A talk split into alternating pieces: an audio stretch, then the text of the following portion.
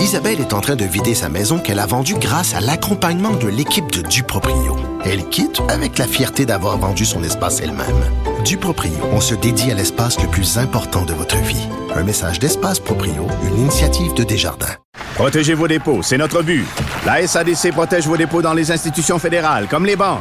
L'AMF les protège dans les institutions provinciales, comme les caisses. Oh, quel arrêt! Découvrez ce qui est protégé à vos dépôts sont protégés.ca.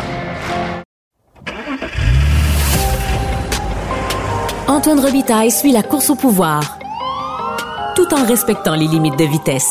Là-haut sur l'autobus. Les actualités de l'histoire. Avec Dave Noël et Antoine Robitaille.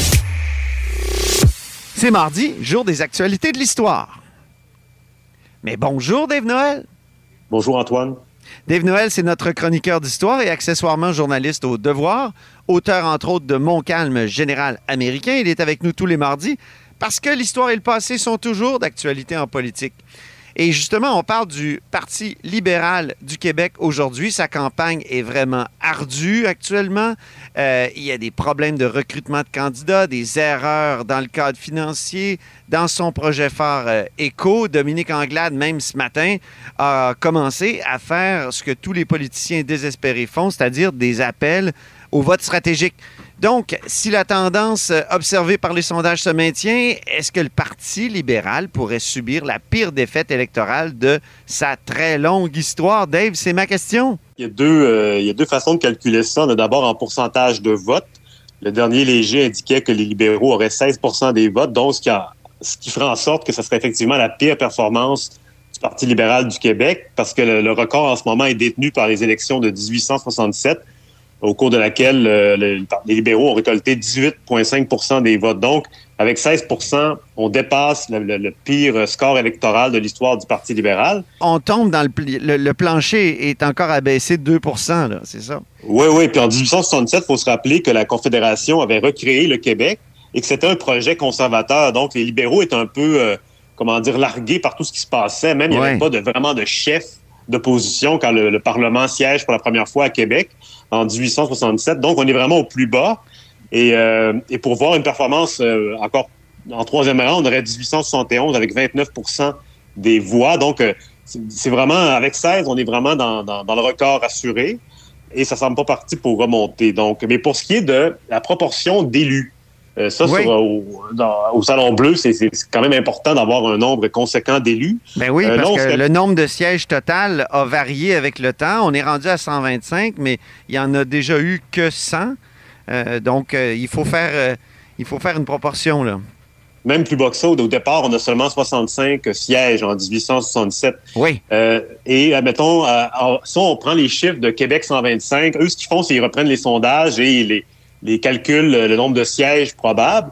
Eux, ils arrivent entre 11 et 24 sièges pour le Parti libéral, si on tient compte des sondages actuels, avec une moyenne de 17 sièges. Ah. Donc, 17 sièges sur 125 élus, ça représente 13 des, des élus. Ouais. Et là, on est à, on serait, on, on, battrait pas le record euh, libéral de 1948 où on a eu seulement 8,7% d'élus. Ah oui, euh, Au terme des élections de 48. Donc, ça serait pas encore le record. C'était 8 sièges à ce moment-là. Non, c'est ça, c'est 8 ben, En fait, oui, c'était 8 élus, tout à fait.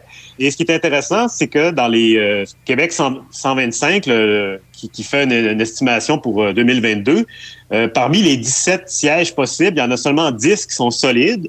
Et dans ces 10-là, ça recoupe la plupart des comtés qui avaient voté libéral en 1948. Donc, on est vraiment dans le ah oui? sur le, sur le sur la roche, on peut dire sur le roc. Donc on, on revient dans le West Island avec euh, l'ancienne circonscription, ben, en fait déjà quartier qui a été subdivisé depuis Notre-Dame-de-Grâce, Outremont, euh, ce qu'on appelait Westmount-Saint-Georges à l'époque en, en, 1948. Donc euh, 48, pour faire un petit retour très bref. Euh, oui. Pourquoi, pourquoi le Parti libéral avait contre-performé comme ça en 48? Ben, en 48, on avait eu seulement, comme je disais tantôt, huit rescapés. Euh, dans ces huit-là, il y en a cinq qui avaient été élus dans le West Island, mais deux qui avaient été élus quand même dans le Québec francophone. On parle de Gaspé-Nord et Verchères, ce qui est déjà beaucoup mieux que ce qu'on voit en ce moment où on a pratiquement seulement des, des élus dans, dans le West Island et euh, aux environs. Oui, oui. en 48, c'est la réélection de Moi, je dirais l'ouest de l'île. Hein? Tu peux dire l'ouest de l'île, Dave. Oui, tout à fait. Allons-y. Puis, en fait, en 1948, donc, c'est Duplessis qui est réélu sur le thème de l'autonomie provinciale. Donc, ah on, est loin de ça aujourd'hui. C'est un sujet qui est pratiquement pas abordé, à part un peu par euh, le Parti québécois. Oui. Euh, c'est l'époque du, c'est les élections du fameux slogan euh, de, l'Union nationale, les libéraux donnent aux étrangers, Duplessis donne à sa province. C'est à ce moment-là qu'on l'utilise. Ah oui. Et parmi les thèmes qui sont présents dans la campagne, un thème qui est toujours là aujourd'hui, c'est l'inflation. Euh, d'ailleurs, une analyse du vote euh, démontre que les femmes ont voté majoritairement pour l'Union nationale de Duplessis parce qu'elles avaient un ressentiment contre le coût trop élevé de la vie qu'elles associaient aux mesures euh, fédérales qui étaient donc libérales fédérales et ils ont fait un peu la transposition avec les libéraux québécois qui ont un peu payé le prix. Donc, selon les analyses de l'époque, c'est le vote des femmes qui a été déterminant dans l'ampleur de la défaite libérale de 1948. Ah, intéressant. Le Parti libéral euh, du Québec, en 48, a perdu 29 députés, ce qui est énorme. Euh, Godbout lui-même est défait dans l'îlet par 40 voix. Euh, Godbout, c'était Adélard Godbout, le chef du Parti libéral de l'époque. Euh, donc, il faudra voir si qu'est-ce qui se passe avec Dominique Anglade, qui est même menacée dans son propre comté, dans Saint-Henri-Sainte-Anne. Et en terminant, c'est ça, les, la défaite électorale de 48, c'est un, un, un, creux dans l'histoire du Parti libéral parce que le parti va remonter dans les années 50 jusqu'à prendre le pouvoir en 1960 avec Jean Lesage. Donc, on est, on revient à une période euh, plus sombre de, l'histoire libérale sur le plan électoral. Oui, une vraie traversée du désert. Hein? Oui. Deuxième sujet, on en a trop parlé, mais revenons avec un autre angle sur le décès d'Élisabeth II, reine du Royaume-Uni, mais aussi du Canada. Un décès qui est survenu il y a 12 jours déjà. Son corps a été déposé hier dans la crypte royale de l'abbaye de Westminster. Et ton collègue du Devoir, Boris Proux, s'est penché sur les discours d'adieu à la reine Élisabeth II prononcés à la Chambre des communes lors d'une séance spéciale tenue jeudi et vendredi dernier. Et euh, il y a beaucoup de choses qui se sont dites euh, qui ne sont pas très, euh, comment dire, conformes à l'histoire. Oui, ben c'est ça, le, décès des monarques, ben, le changement de règne, c'est souvent un révélateur de, l'état de la mémoire. Dans le cas présent, c'est ça, à la Chambre des communes, on a eu des discours. Euh, c'est pas très suivi, en fait. Mon collègue Boris Prou, lui, les a écoutés attentivement. D'ailleurs, la cérémonie. à son honneur. Tout à fait. Et il euh, faut mentionner que les, élus du Bloc québécois n'étaient pas là. Ils avaient choisi de ne pas participer à cette espèce de dommage collectif. On a eu plusieurs députés, beaucoup de conservateurs notamment, dont Andrew Scheer qui a fait un discours, un hommage. Donc, on peut écouter un court extrait. Du Québec savent que c'est le c'est l'histoire de notre peuple ici en Amérique du Nord et quelques événements qui ont eu un grand impact sur la couronne. For example, Madam Speaker, was the Quebec Act. That first c'est la loi du Québec qui a donné les libertés religieuses aux catholiques, pavant la voie pour la tolérance religieuse partout dans l'Empire britannique ça a été innovant ici en Amérique du Nord. C'était pour réunir deux peuples et cela a changé la façon dont les catholiques et les minorités religieuses étaient traités partout euh, sur Terre. Oh, oh! intéressant. Andrew Scheer, il faut se rappeler qu'il a une formation en histoire, c'est un fervent catholique. Et lui, euh, dans son extrait, donc dans son discours dans l'ensemble, il euh, glorifie l'acte de Québec de 1774.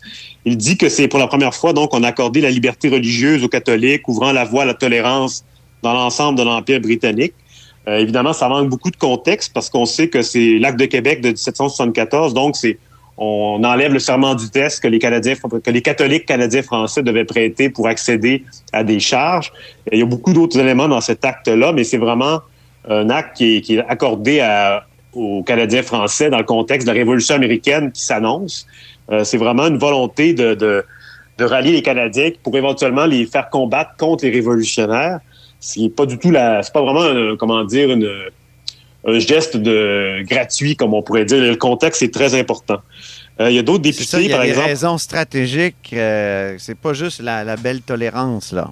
Non, c'est ça. Puis de toute façon, les, les analystes de l'époque voient vraiment ça comme un, plutôt un relâchement de l'intolérance protestante envers, euh, envers l'autre qui était très forte. Donc, c'est tout simplement un relâchement de, quelque chose. C'est pas vraiment un, grand progrès, disons. D'accord. Euh, le député conservateur de Colombie-Britannique, Mark Dalton, lui, a lancé dans le même sujet que les Canadiens français euh, avaient décidé de rester sous la, la couronne britannique en 1775 lors, lors de l'invasion du Québec par les Américains euh, de Bénédicte Arnold.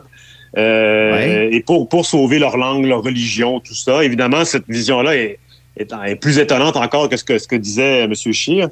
Euh, en réalité, les Canadiens français, en 1775, ont largement appuyé les Américains en leur, fournissant des vivres, en leur fournissant de l'hébergement. Ah il y a même eu des, des, Canadiens français qui ont pris les armes pour les Américains. Ah oui. Il y en avait d'ailleurs assez pour former deux régiments de l'armée continentale américaine. Euh, le recrutement se poursuivait et l'eût été de l'arrivée de renforts britanniques au printemps 1776.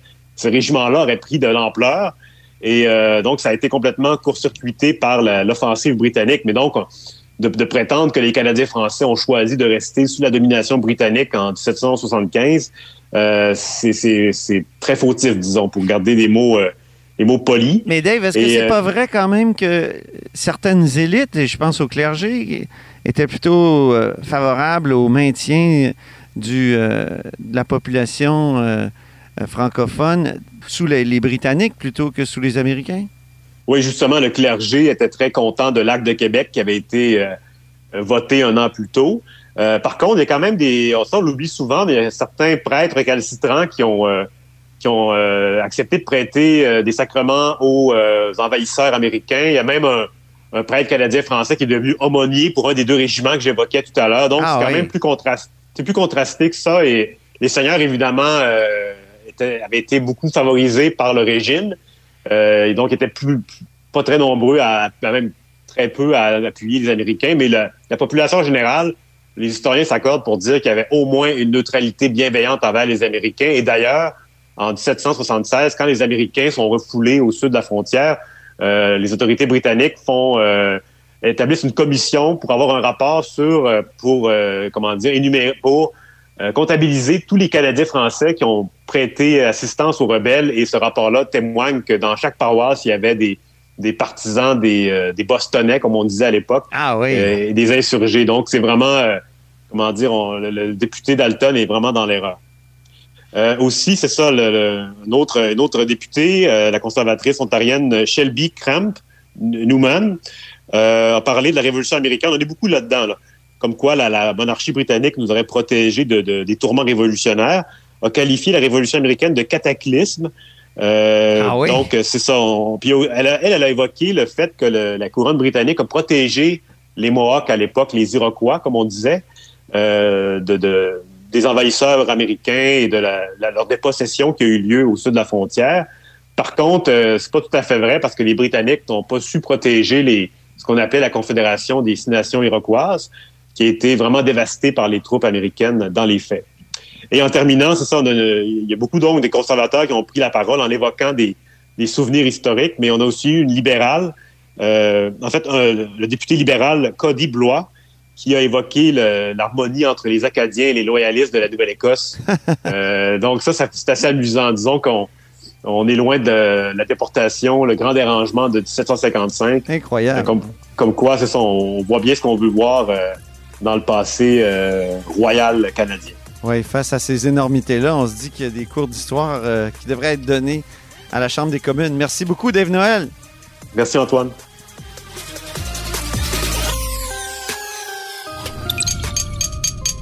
Cube Radio.